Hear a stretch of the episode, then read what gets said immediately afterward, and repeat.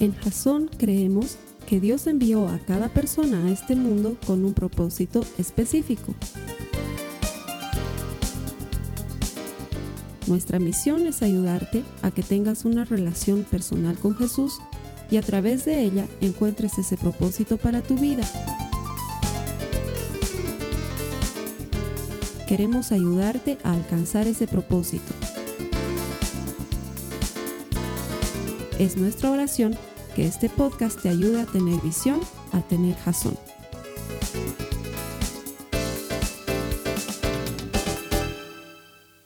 Uno de los memes más frecuentes en Internet es ese que hace referencia a la expectativa versus la realidad y te muestran lo que alguien estaba esperando y cómo es cuando lo recibes en verdad. Sobre todo lo utilizan mucho para referirse a cosas que uno compra por internet, cómo lo ves en la página que te está ofreciendo el producto y luego cómo se ve cuando llega y generalmente es decepcionante.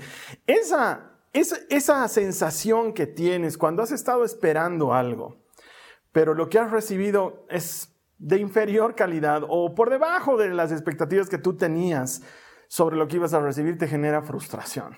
Y manejar la frustración es una de las cosas más complicadas pero frecuentes en esta época. Necesitamos desarrollar cierta tolerancia a la frustración para luego poder vencerla. Y te aseguro que la palabra de Dios está cargada de cientos de principios que nos pueden ayudar a encontrar en Jesucristo la manera de enfrentar correctamente la frustración. Estamos comenzando una nueva serie. Te espero después de la cortina. Bienvenidos, gasonautas a nuestro servicio semanal a través de nuestra plataforma virtual y de todas las plataformas en las que tenemos colgado este video o este audio. Gracias por elegir escuchar el mensaje de la palabra de Dios con nosotros. Mi oración, te aseguro que mi oración es que el Señor te dé ánimo y que te ayude a seguir caminando por esta senda que nos ha tocado a todos caminar en este año tan complicado. Probablemente uno de los mayores causantes de frustración, sin lugar a dudas, porque estoy seguro que te ha pasado en algún momento estado esperando algo, que algo suceda de cierta forma y pues no ha sucedido de esa manera. Eso es frustrante y de eso queremos hablar en esta serie que se llama Vencer la frustración y la vamos a estar manejando las próximas cinco semanas contando esta semana. Pero como siempre te cuento algo que nos va a poner en contexto. Una de las cosas que más me molesta de lo, de lo que vivimos hoy en día en términos de comunicación, porque definitivamente es la era de la comunicación, es la facilidad la inmediatez con las que las personas se informan de lo que está sucediendo en todas partes, específicamente relacionado con películas. Y de hecho mi, mi, hijita Nicole lo sufre mucho con libros. Odiamos mucho lo, lo, que hoy en día se conoce como spoiler. Spoiler es una palabra en inglés que literalmente te anticipa que te van a, a adelantar algo que probablemente no quieras enterarte o de una película o de un libro. Y hoy en día es tan frecuente porque todo el mundo ve las cosas de inmediato. O sea, ni bien las estrenaron, ya las vieron y empiezan a comentarlas en redes sociales. Y yo trato de que no me castellanizado, españolizado, trato de que no me spoileren. ¿Qué quiere decir eso? Que no, no me cuenten lo que yo quiero ver, no me avisen lo que va a pasar, porque muchas veces lo que suele hacer es que eso eleva mucho mis expectativas. Y luego cuando me encuentro con el producto que he estado tratando de ver, de leer o de consumir, queda por debajo de las expectativas que me han generado. Pasa con mucha frecuencia. Me acuerdo que mi esposa, por ejemplo, eh, mm, tuvimos la bendición del Señor de irnos de luna de miel a Disney cuando nos casamos. Y ella no tenía, tenía muchos años de no haber ido a, ese lugar. Ella fue cuando era chiquitita. En cambio, yo había ido unos años antes de soltero con mis papás. Entonces me acuerdo que yo le llené de expectativas la cabeza a mi esposa y es así de grande y es así de hermoso y se camina por este lado y se va por este otro y consigues no sé qué. Y en uno de los parques, eh, puntualmente en este parque que se llama Epcot, me acuerdo verla súper frustrada y, desilusionada porque me decía, oye, todo lo que me has hablado no se parece a lo que hay aquí. Y no es que el parque sea feo, pero no es tanto como me has exagerado. Bueno, a veces uno tiende a exagerar y elevar las expectativas de las personas y cometes ese error de que luego los lleva a frustración. Pero ¿qué pasa cuando la frustración es por algo más grande? Por ejemplo, este mismo año, todos lo habíamos estado esperando con muchas expectativas oh 2020, oh año de números bonitos y que sea lindo para todos. Y además aquí en Bolivia, siempre te digo, habíamos venido de un 2019 caótico, sobre todo en los últimos tres meses y El 2020 parecía que era la solución para todos los problemas de la vida y no, el 2020 es un año que ha quedado muy por debajo de nuestras expectativas y obviamente nos genera mucha frustración. O tal vez tú esperabas mucho más de tu matrimonio, o de estar casado, de estar casado y decías, ah, cuando estemos casados, y luego te encuentras con que no había sido todo lo que estabas esperando. O tal vez te has imaginado mucho de ser independiente, de vivir solo, vivir sola. Hay, hay gente que dice, no, tengo que salir de mi casa y tengo que vivir solo. Y se enfrentan a las primeras semanas o a los primeros meses de vivir solo y no había sido tan emocionante, no había sido tan emocionante tenerte, tener que hacerte cargo de cuentas, tener que hacerte cargo de tu ropa, de tu alimentación, todas esas cosas que las tenías por seguras y por sentadas en casa con los papitos, ya no las tienes. Y la expectativa era alta y la realidad es muy diferente y te frustras. Y muchos quieren abandonar y dicen, ahora qué hago, vuelvo a mi casa, ay, no sé qué le voy a decir a mis papás, si ya he salido de mi casa, debería volver a ella. Y wow, se vuelve algo muy frustrante. O tal vez te ha pasado similar con quererte ir a vivir al exterior y toda tu expectativa estaba en vivir en el exterior, fuera del país. Y una vez que te vas a vivir fuera del país, eh, te cuesta acostumbrarte a lo que estás viviendo ahí, a las costumbres, a la manera de hablar, muchas veces al idioma, a la comida, a las distancias, y luego de un tiempo sientes frustración.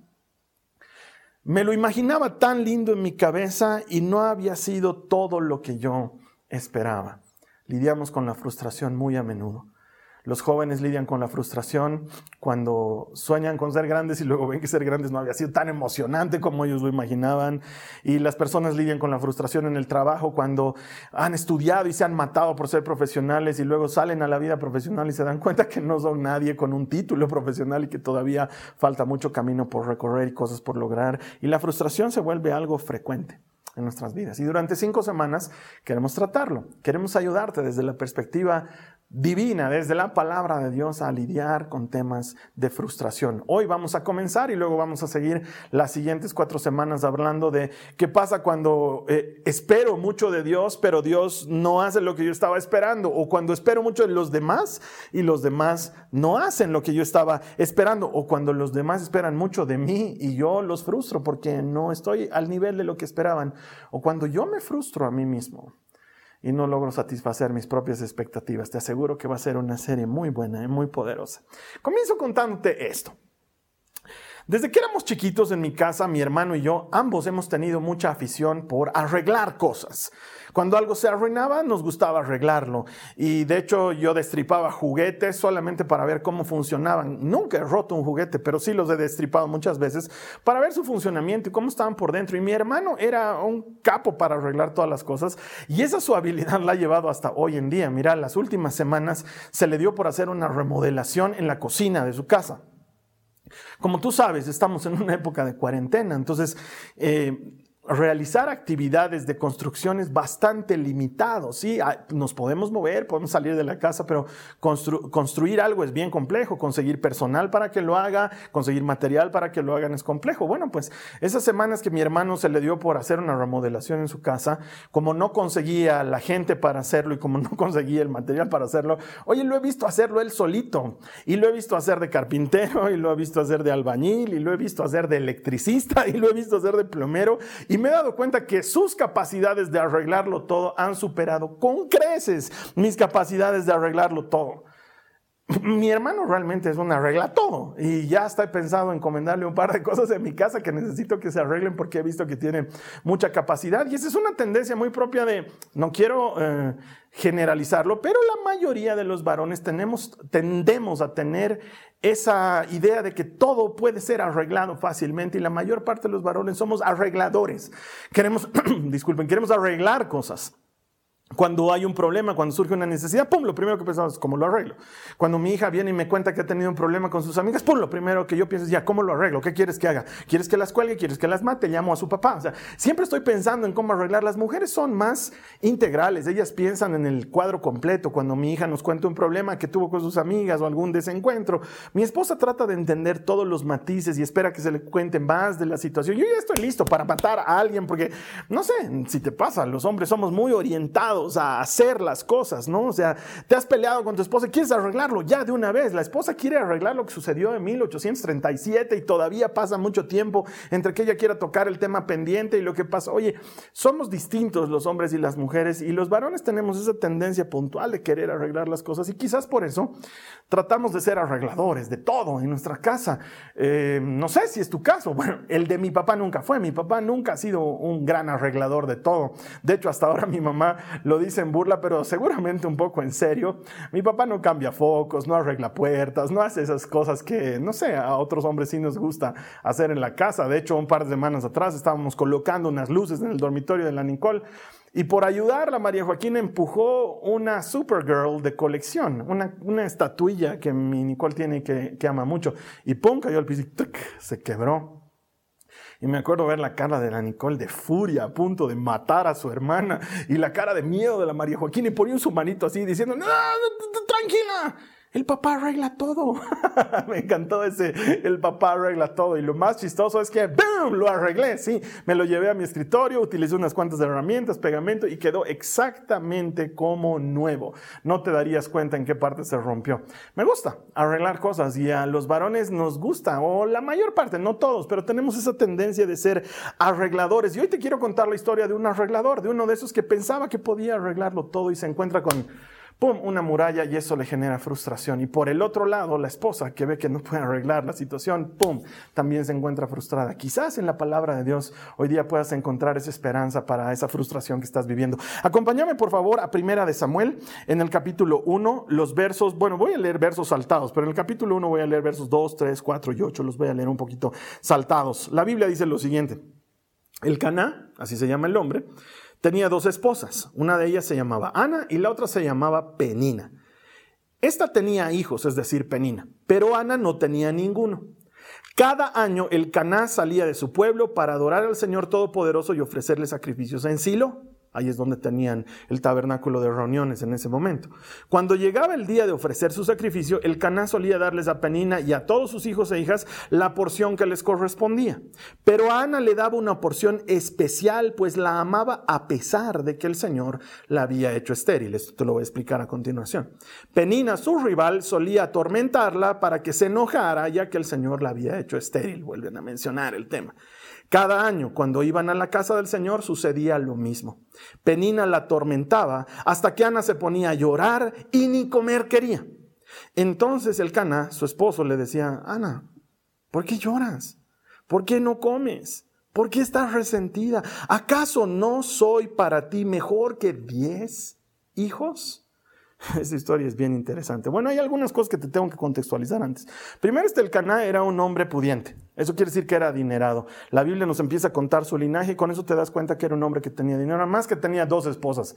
Oye, para tener dos esposas hay que tener dinero. Me imagino que debe ser complicado. Si ya tener una es complicado. tener dos debe ser un poco más complejo. Y en esa época una época de cultura diferente, una época de pensamiento diferente. Si una mujer no tenía hijos, realmente perdía su identidad en el mundo de entonces. Y, es esta la razón por la que Penina la molestaba tanto a Ana, porque no tenía hijos y se burlaba de ella. Y eh, eh, eh, en la mentalidad de la época, que no digo que sea correcta, es la mentalidad de la época, y tampoco digo que sea la mentalidad de Dios, tenemos que ser claros en eso. En la mentalidad de la época, si una mujer no tenía hijos, estaba seca, era como un árbol que no daba frutos. Y eso hacía que Ana sea objeto de las burlas de la otra esposa del Caná. Oye, Carlos Alberto, ¿y por qué tenían dos esposas? Ese es otro tema, ese es otro momento. En algún momento lo compartiremos. Ahora quiero ir a este punto. Ana estaba frustrada porque no podía tener hijos. Y su marido la veía frustrada y la Biblia dice que la amaba más que a la otra y entonces trataba de contentarla. Entonces preparaba un churrasco ahí con carne deliciosa y a ella se la reservaba la mejor porción, la más rica, la más jugosa. Iba y se la daba. Y ahí estaba Ana, sin ganas de comer. Y recibía la carne y miraba y y seguía llorando. Entonces el canal se sentía frustrado, decía, ¿qué pasa con ella? El trato de hacer lo mejor para ella, guardo la mejor carne para ella, me esfuerzo como esposo con ella y no logro satisfacerla. Y le dice, oye, ¿Por qué no comes? Oye, ¿por qué te veo llorando todo el tiempo? ¿Qué, quieres que haga? ¿Quieres que te cuente un chiste? ¿Quieres que te saque a pasear? ¿Quieres que, ¿Qué quieres que haga? Dime, yo quiero verte contenta, quiero verte feliz. porque eso le generaba a él una gran frustración y quizás te haya pasado de manera similar tratando de contentar a tu esposa y dices, hago de todo para que ella esté bien y nada satisface sus expectativas. Me rajo en la casa, me rajo con ella, soy atento, soy romántico, hago cientos de cosas y la sigo viendo triste y la sigo viendo de mal humor y la sigo viendo deprimida, ya no sé qué hacer, es frustrante. O tal vez te ha pasado en tu trabajo, te esfuerzas, llegas temprano, aún con las condiciones que tenemos hoy, haces un gran trabajo y parece que tu jefe no lo notara. Es más, lo único que tiene quejas, eh, perdón, lo único que tiene es quejas sobre tu desempeño, o tiene gritos o cosas que te molestan y tú dices, oh, en vano, Estoy esforzándome tanto en este empleo donde nadie me reconoce lo que estoy haciendo. O tal vez la frustración no viene por ese lado, tal vez viene por el lado de tus hijos. Das tu vida por ellos y, sobre todo esto le pasa mucho a las mamás, ¿no? Se esfuerzan, están en lo del colegio, ¿no? Ven las clases virtuales, ayudan con las tareas, se dan tiempo para hornear el pastel perfecto. Con todo ellas tienen que seguir haciendo su trabajo, están en, en todo y su hijo o su hija adolescente, ¡pum!, les tira la parada, ¿no? Y te contesta de mala manera o te estira la jeta y tú te frustras, dices, estoy haciendo todo para que estos chicos estén bien y, siento que me pagan mal por bien y eso te genera mucha frustración o a lo mejor es del otro lado y tú eres un hijo ejemplar y te esfuerzas y, esta situación ha cambiado tu vida, entonces te has adaptado, tratas de dar lo mejor de ti en las clases virtuales, tratas de dar lo mejor de ti en la situación que estás viviendo, pero pareciera que nadie lo reconoce y te mandan una mala nota, una mala calificación de parte del colegio, o tus papás viven todo el tiempo renegando y gritando y peleando, y tú dices, ¿cuál es el punto? ¿De qué sirve que haga todo esto si... Nada funciona, nadie valora lo que estoy haciendo. La frustración es algo que suele estar presente en nuestras vidas. Suele ser algo que se repite. Me acuerdo que, por ejemplo, para mí una cosa que era muy frustrante cuando era adolescente, joven, es que conforme los años iban pasando, en lugar de obtener más permiso y más libertad para salir a la calle con mis amigos, con mi chica, entonces, más bien cada vez se me quitaba más permiso. Año que cumplía, año que el permiso disminuía. No sé, por decirte algo, cuando tenía 19 años, tenía permiso para salir hasta la 1 de la mañana. Pero cuando cumplí 20 años, ahora tenía permiso para salir hasta las 12. Y entonces decía, ¿qué pasa? ¿Me he vuelto cenicienta o qué? ¿Por qué me quitan permiso? Y la verdad es que era bien frustrante, porque yo sentía que no estaba haciendo nada malo sentía que era un joven mejor que los jóvenes de la época sin querer ser peyorativo, pero no hacía cosas que mis papás tengan que ver como malas o como preocupantes y sin embargo era frustrante ver que no lo lograba, que no lograba estar a la talla, al, al nivel de las expectativas. Y entonces, Cosas como esas me hacen pensar en qué dice la Biblia al respecto. Y sabes qué? Creo que tengo hoy tres principios poderosos para compartirte que te pueden ayudar a vencer la frustración. Y me gustaría que si la semana pasada has tomado la buena costumbre de tomar notas, esta semana también tomes notas porque esto te puede ayudar. Principio número uno para vencer la frustración, este tipo de frustraciones de las que estamos hablando. Principio número uno, no se trata de ti. No tiene que ver contigo. Que otra persona esté frustrada no se trata de ti necesariamente. Mira lo que dice otra vez 1 Samuel en el capítulo 8. Ya lo hemos leído, pero quiero volverlo a leer. Dice, entonces el Caná, su esposo, le decía a Ana, ¿por qué lloras? ¿Por qué no comes? ¿Por qué estás resentida? ¿Acaso no soy para ti mejor que diez hijos? ¿Le doy carne? Y no quiere. Le doy la mejor carne y sigue llorando. Lavo más platos de los que he lavado en toda mi vida y sigue de mal humor. ¿Acaso no soy para ti mejor que lo que estás soñando tener? Y sabes qué? La respuesta de Ana sería, no, no eres mejor. ¿Sabes por qué? Porque no quiero carne, no quiero platos lavados, quiero hijos. Y eso es algo que tú no me puedes dar. Porque por alguna razón el Señor no me ha permitido tener hijos. No, no soy feliz con la carne. No quiero más mayonesa, no quiero que acumules lavados. Quiero tener hijos. No te soy mejor que 10 hijos, no. Y 10 no quiero, un hito quiero. No es que seas mejor o peor, no se trata de ti. Estoy seguro que esta verdad es muy sanadora para muchos que me están escuchando. No se trata de ti, no necesitas arreglarlo todo. Tenemos esa tendencia de pensar que lo puedo arreglar, oye, sufre por los hijos, no tiene hijos, le daré carne, no necesitas arreglarlo y lo estás arreglando de mala manera. La veo de mal humor, la veo triste, la veo molesta, entonces entraré a la cocina y ordenaré todo en la cocina. A lo mejor ni le importa que ordenes las cosas en la cocina. Es más, a lo mejor está allá afuera temblando y diciendo, por favor, que no haga caer las tazas, que no haga caer los vasos, por favor. Además que debe darle bronca cada que sales y le dices, eh, amor, disculpa, ¿dónde son las cucharas? Y ella debe decir, 27 años vive en esta casa, no sabe dónde se guardan las cucharas, por amor a Cristo. Y te mira y saca paciencia de donde no tiene y te dice, las cucharas son junto a los tenedores y a los cuchillos en el cajón de cubiertos. Y tú todavía miras y dices, ah, ¿y cuál es el cajón de cubiertos? ¡Ay, quisiera matar! ¿Sabes qué? A lo mejor no necesitas arreglarlo todo, porque quién sabe, no se trate de ti. Tal vez la frustración de alguien más no tiene que ver contigo. Tal vez el que alguien más esté de mal humor, el que alguien más esté triste, el que alguien más tenga problemas en la casa no tiene que ver contigo. Y sabes qué, créeme que lo entiendo. Durante muchos años, al inicio de mi matrimonio, cuando la veía la Carly que estaba de mal humor o triste, lo primero que pensaba es, ¿qué he hecho? ¿Qué he hecho mal? ¿No? Y me entraba desesperación así. Y entonces yo la molestaba y iba y le decía, dime, ¿Qué he hecho? ¿He hecho algo mal? Por favor, dime, eh, me dime, califícame, evalúa mi rendimiento, dime que soy buen esposo, buen esposo, buen esposo, has hecho bien, dime, dime por qué estás enojada, qué he hecho mal. Y la mayor parte del tiempo no había hecho nada, no era contra mí.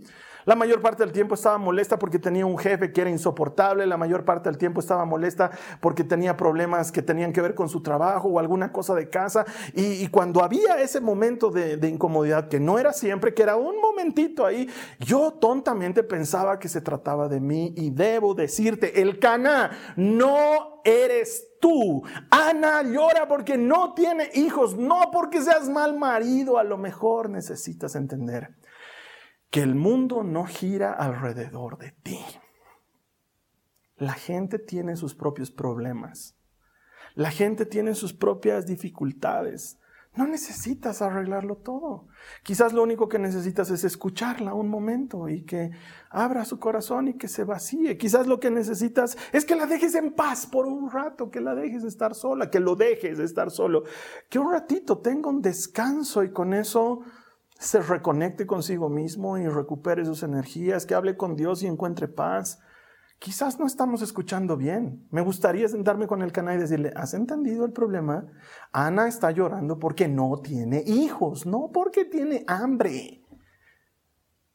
A veces no estamos escuchando lo suficientemente bien. Me pasa mucho en consejería cuando me encuentro con una persona, o, ahora, por ejemplo, cuando nos conectamos por Zoom para charlar con alguna persona, sobre todo estas últimas semanas que hemos estado tratando de ayudar matrimonios, la persona habla y habla y habla. Yo casi no digo nada.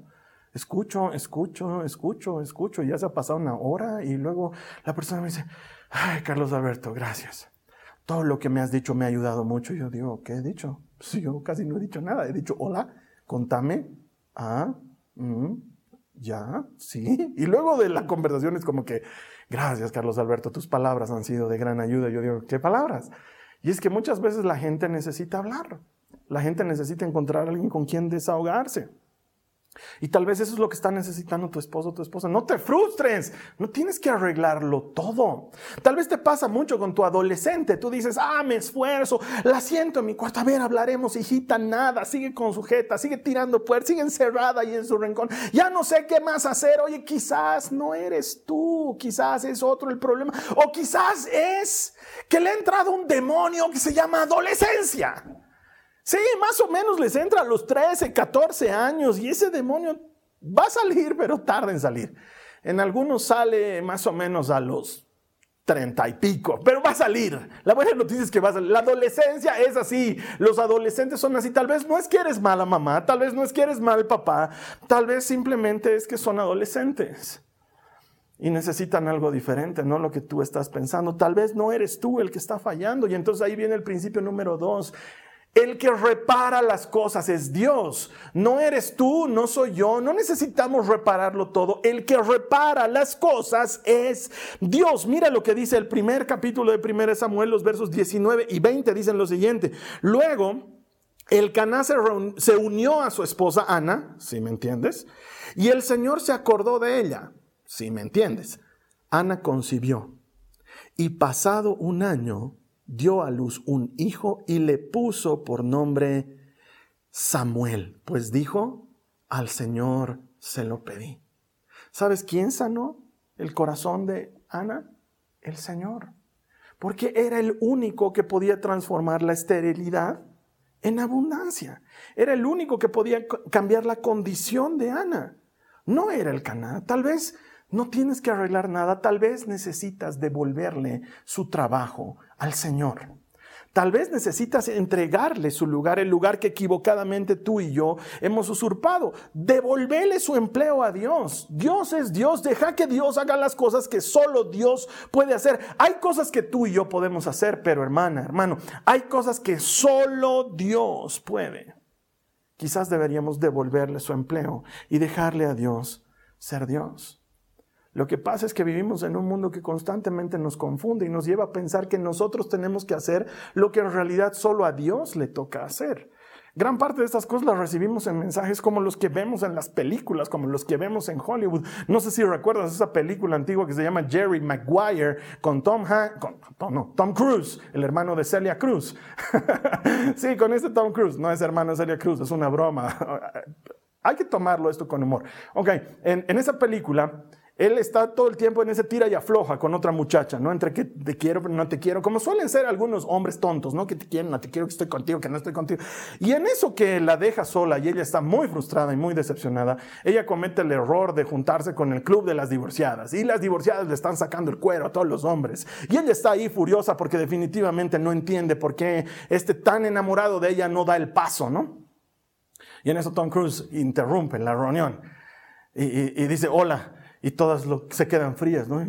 Hola, y la mira a ella. Y le da todo ese discurso romántico de Hollywood y termina diciendo, You complete me, que en español es tú, me completas, me complementas. Y ella lo mira así con los ojos de huevo tibio y le dice, Oh, You got me on hello, ¿no?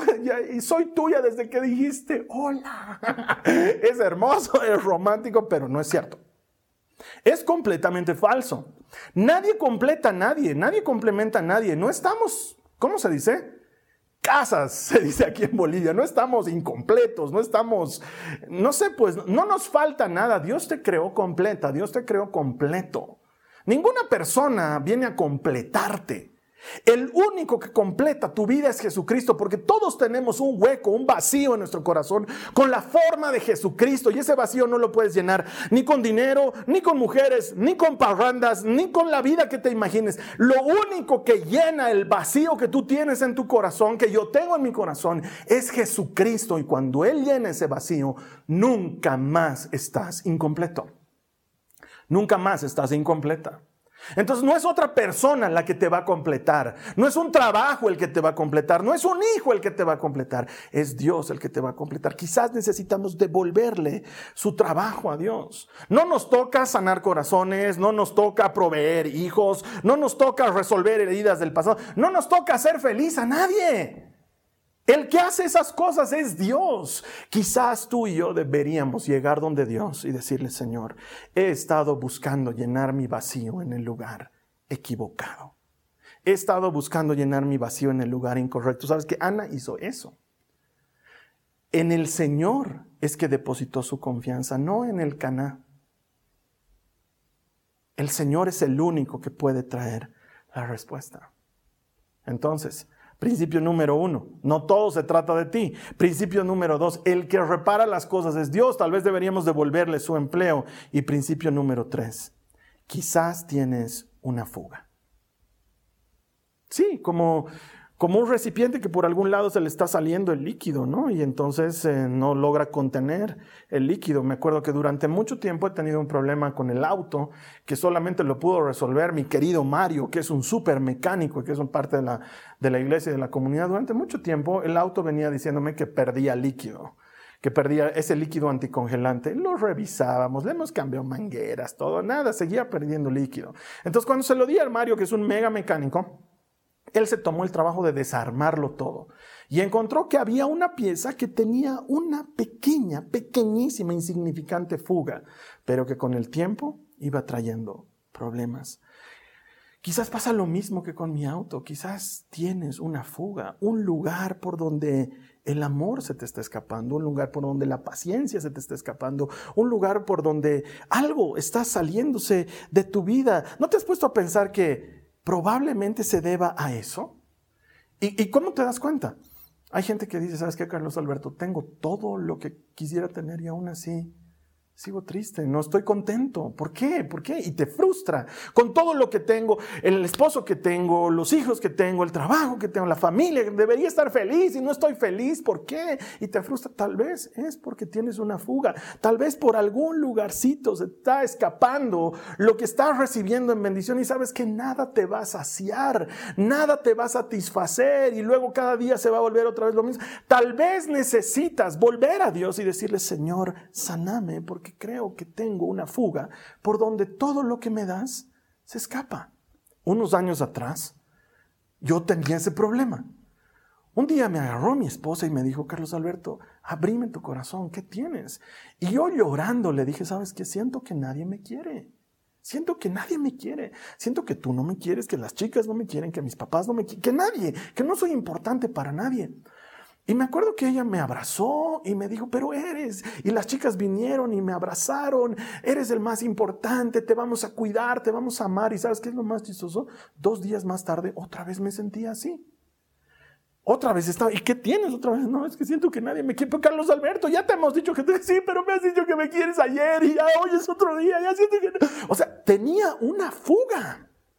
Y esa fuga no podía resolverla mi esposa, esa fuga no podían resolverla mis hijas, porque el único que resuelve esos problemas es Dios. Tuve que ir donde Él y decirle, Señor, reconozco que tengo una fuga, por algún lugar se va todo, por algún lugar. Y entonces estoy buscando constantemente que la gente me diga, te quiero, que me den un abrazo, que me, que me muestren cariño. ¿Y sabes qué? Solo tú puedes saciar eso, Señor. Solo tu gran amor. Solo el amor que me has demostrado en la cruz del Calvario, porque sabes qué?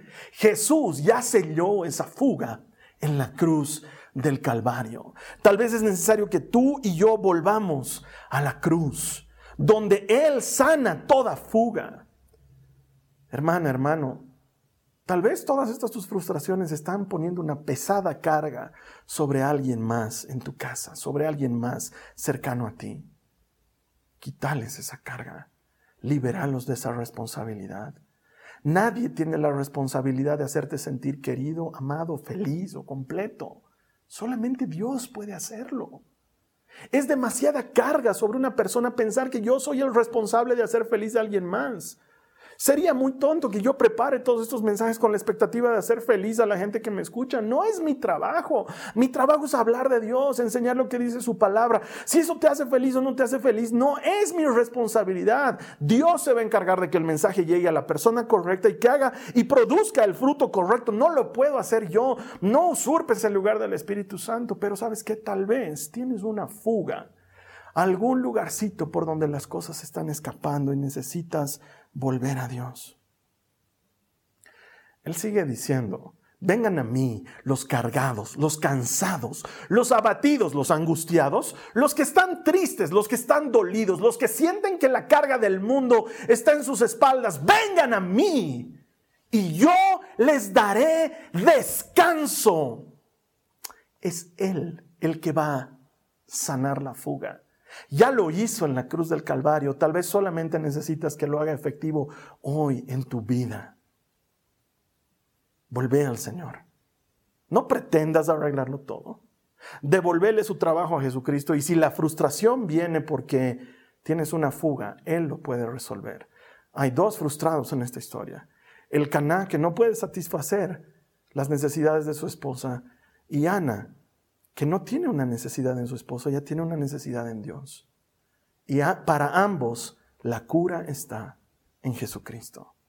La cura está para ti, en Él, en Jesús, hoy. Quiero terminar con esto. Mira lo que dice la palabra de Dios en el verso 18 de 1 Samuel 1. Estaban hablando el sacerdote Elí y Ana. El sacerdote Elí la ve murmurando ahí en el tabernáculo y dice, wow, esta mujer está borracha, porque la escuchaba murmurar. Entonces se acerca y le dice, oye, borracha, fuera, andate a tu casa, ya pues, que se te pase tu vino, ya pues. Y la mujer se da la vuelta y le dice, no, Señor, estoy llorando, le dice.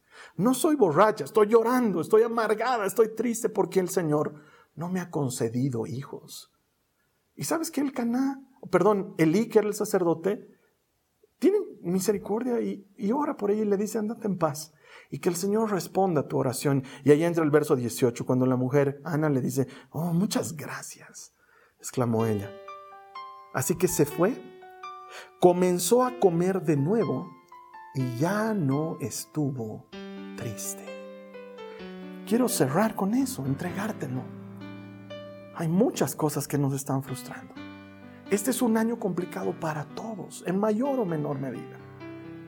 Pero ¿por qué no te acercas a Jesús? Y le entregas tu frustración. Y le dejas que Él la cargue. Él es especialista en llevar nuestras cargas. Y luego, cuando hayas hecho eso, ya no hay necesidad de estar más triste. ¿Sabes qué? Ana no dejó de estar triste cuando tuvo a Samuel. Ana dejó de estar triste cuando le entregó el problema a Jesucristo. Tú y yo necesitamos lo mismo. Dejaremos nuestros problemas en manos del Señor. Él se va a llevar con eso el problema, la tristeza y en su momento va a darnos lo que está lo que estamos necesitando. Deja que Él sacie tu necesidad. Deja que Él llene el vacío. Deja que Él complete lo incompleto que sientes en ti. Deja que Él se encargue de tu felicidad. Oye, Carlos Alberto, ¿nunca habías hablado de algo? Sí, siempre lo hablo. La Biblia dice que Él produce gozo es mucho más que felicidad. Es una sensación permanente de protección y cobertura de aquel que todo lo puede. Deja que Él produzca gozo en ti. Como esta antigua canción para los cristianos antiguos, había un cantante que se llamaba Rabito. Sí, así como lo escuchas. De hecho, sigue existiendo. No se ha muerto, Rabito está ahí. Y él decía una canción que todos los días me trae ánimo. Él le decía al Señor, alegra mi vida, Señor. Él puede alegrar tu vida. Él lo quiere hacer. ¿Por qué no le entregas tu frustración a Él? Te invito a que oremos. Vamos a cerrar nuestros ojos y vamos a orar. Si tú has estado viviendo alguna de estas frustraciones, si tú sientes que de alguna manera eres como el caná, que has estado tratando de saciar las expectativas de los demás y no lo logras, o tal vez sientes que eres como Ana, que sientes que nada satisface tus expectativas porque tienes algo que te está faltando. Es momento de volver a Jesucristo y de decirle, Señor, ese es el problema, te lo entrego y confiar que Él es poderoso para hacer mucho más de lo que pedimos o pensamos. Si este es tu deseo, te voy a invitar a que cierres tus ojos y que oremos juntos al Señor. Dile conmigo, Jesús amado, gracias por esta palabra. Gracias por mostrarme que no tengo que arreglar todas las cosas. Dile conmigo, quiero devolverte tu lugar. Tú eres el arreglador, tú eres el solucionador, tú eres quien tiene la respuesta a mis necesidades. Te devuelvo tu lugar, hazlo tú. Hazlo tú en la vida de mi hijo, de mi hija, hazlo tú en la vida de mi esposo, de mi esposa. Hazlo tú, resolve tú el problema. No tengo que hacerlo yo, lo tienes que hacer tú. Te devuelvo tu lugar. Y si tú sientes que has estado teniendo o tienes un lugar por donde está escapando las bendiciones de Dios, sientes esa fuga, dile al Señor conmigo, Señor, recibo tu salvación.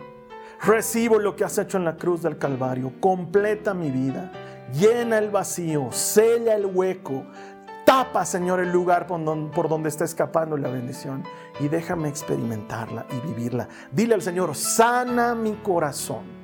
Sánalo por completo. He estado equivocado buscando sanidad en las personas, buscando sanidad en las cosas, buscando sanidad en otros lados. Mi sanidad viene de ti. Te doy gracias porque tú lo haces todo hermoso a su tiempo. Amén. Y si tú nunca has recibido a Jesucristo, si es la primera vez que escuchas un mensaje cristiano, te invito a que lo recibas como tu Señor y Salvador. Él es la pieza que falta. Él es lo que completa el panorama. Él está dispuesto a entrar en tu corazón hoy. Lo único que tienes que hacer es pedirle perdón por tus pecados y recibirlo como tu Salvador. ¿Quieres hacer esto? Hazlo a continuación conmigo. Repetí esta oración, es muy sencilla. Señor Jesús, te pido perdón por todos mis pecados. Te recibo como mi Señor y mi Salvador. Creo que Dios te levantó de entre los muertos regálame tu Espíritu Santo. Complétame. En el nombre de Jesús. Amén. Gracias por hacer esta oración. Bienvenido a la familia de Dios. Nos alegramos de que hayas tomado esta poderosa decisión. Todavía nos quedan cuatro semanas más para hablar de cómo vencer la frustración. Quizás quieres compartirle este mensaje a alguien más. Tal vez conoces a alguien que lo está necesitando realmente. Ayúdanos, compartirlo en redes sociales. Juntate con nosotros todas las semanas en el compartimiento bíblico. Los domingos en la noche en nuestras preguntas y respuestas tenemos una serie de actividades. Por favor, no permitas que esta época te aleje de Jesucristo. Por el contrario, acércate más a Él. Así vamos a celebrar lo que en Jasón es una constante, que todo el que encuentra a Dios encuentra vida. Te espero aquí la siguiente semana. El Señor Esta ha sido una producción de Jasón Cristianos con propósito. Para mayor información sobre nuestra iglesia o sobre el propósito de Dios para tu vida, visita nuestro sitio web www.jason.info. Allí encontrarás muchos recursos para animarte en tu relación con Dios, enseñanzas, nuestro blog, prédicas y mucho más. Te lo deletreamos www.jazon.info. También puedes visitarnos en nuestro sitio en Facebook www.facebook.com barra Que Dios te bendiga abundantemente. Muchas gracias.